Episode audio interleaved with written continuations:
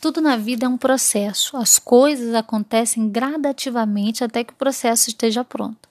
Se você está diante de dificuldades na vida, a primeira coisa que você deve fazer é perguntar qual é o seu processo. Quais são os passos que eu devo tomar para começar a sair dessa situação? Quais são as coisas que eu devo me concentrar?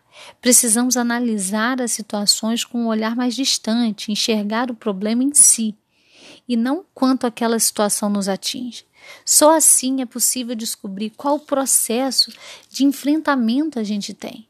Independente de qualquer situação, a gente pode afirmar que os momentos que mais nos constroem são aqueles que também nos destroem.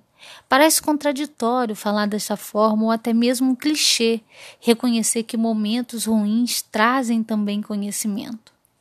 Eu gosto de dizer que estes momentos nos dá carcaça, criam barreiras, e, e é isso, isso pode ser tanto perigoso quanto fortalecedor.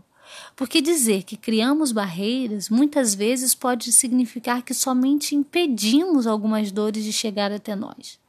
Né? E não necessariamente nos fez crescer, nos curou, nos tornou imunes àquilo. Quando as dores ou as situações ruins nos fazem crescer, a barreira ela funciona como uma forma de imunidade.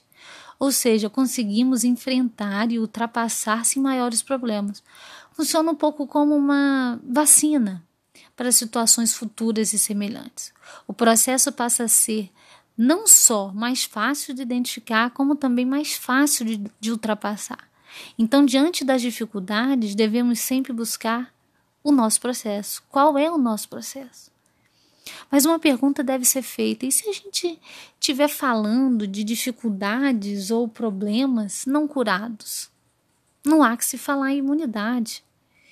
Mas o processo ele tem que ser respeitado. Qual o primeiro passo? Confie sempre no seu processo. Importante lembrar que o mundo ele é movido à energia, inclusive nós. A energia que domina nossos pensamentos ele é capaz de nos construir e nos destruir. Mais uma vez, a gente está falando aqui de destruição ou construção? Sim, porque é inegável que a energia que a gente emana é a mesma que atrai ou repele coisas, circunstâncias, pessoas ou momentos. É pura ciência. Se nos rodearmos de, de negatividade, é isso que será atraído para nós.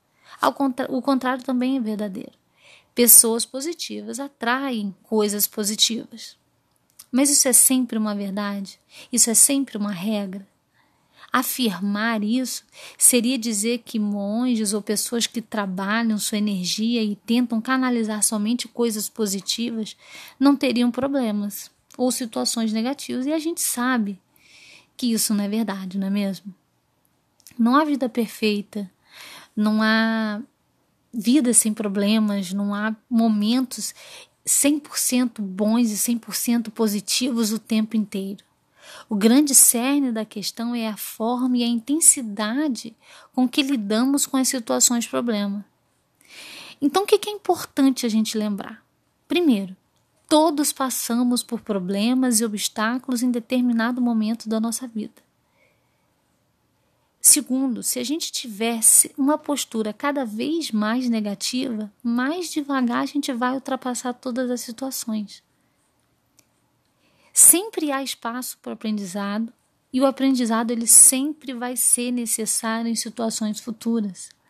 Então, ele deve ser o nosso foco. Nos momentos ruins, a gente deve focar também em saber, em descobrir o que a gente vai aprender com aquilo. Independente de qualquer coisa, busque identificar em si mesmo qual é o seu processo.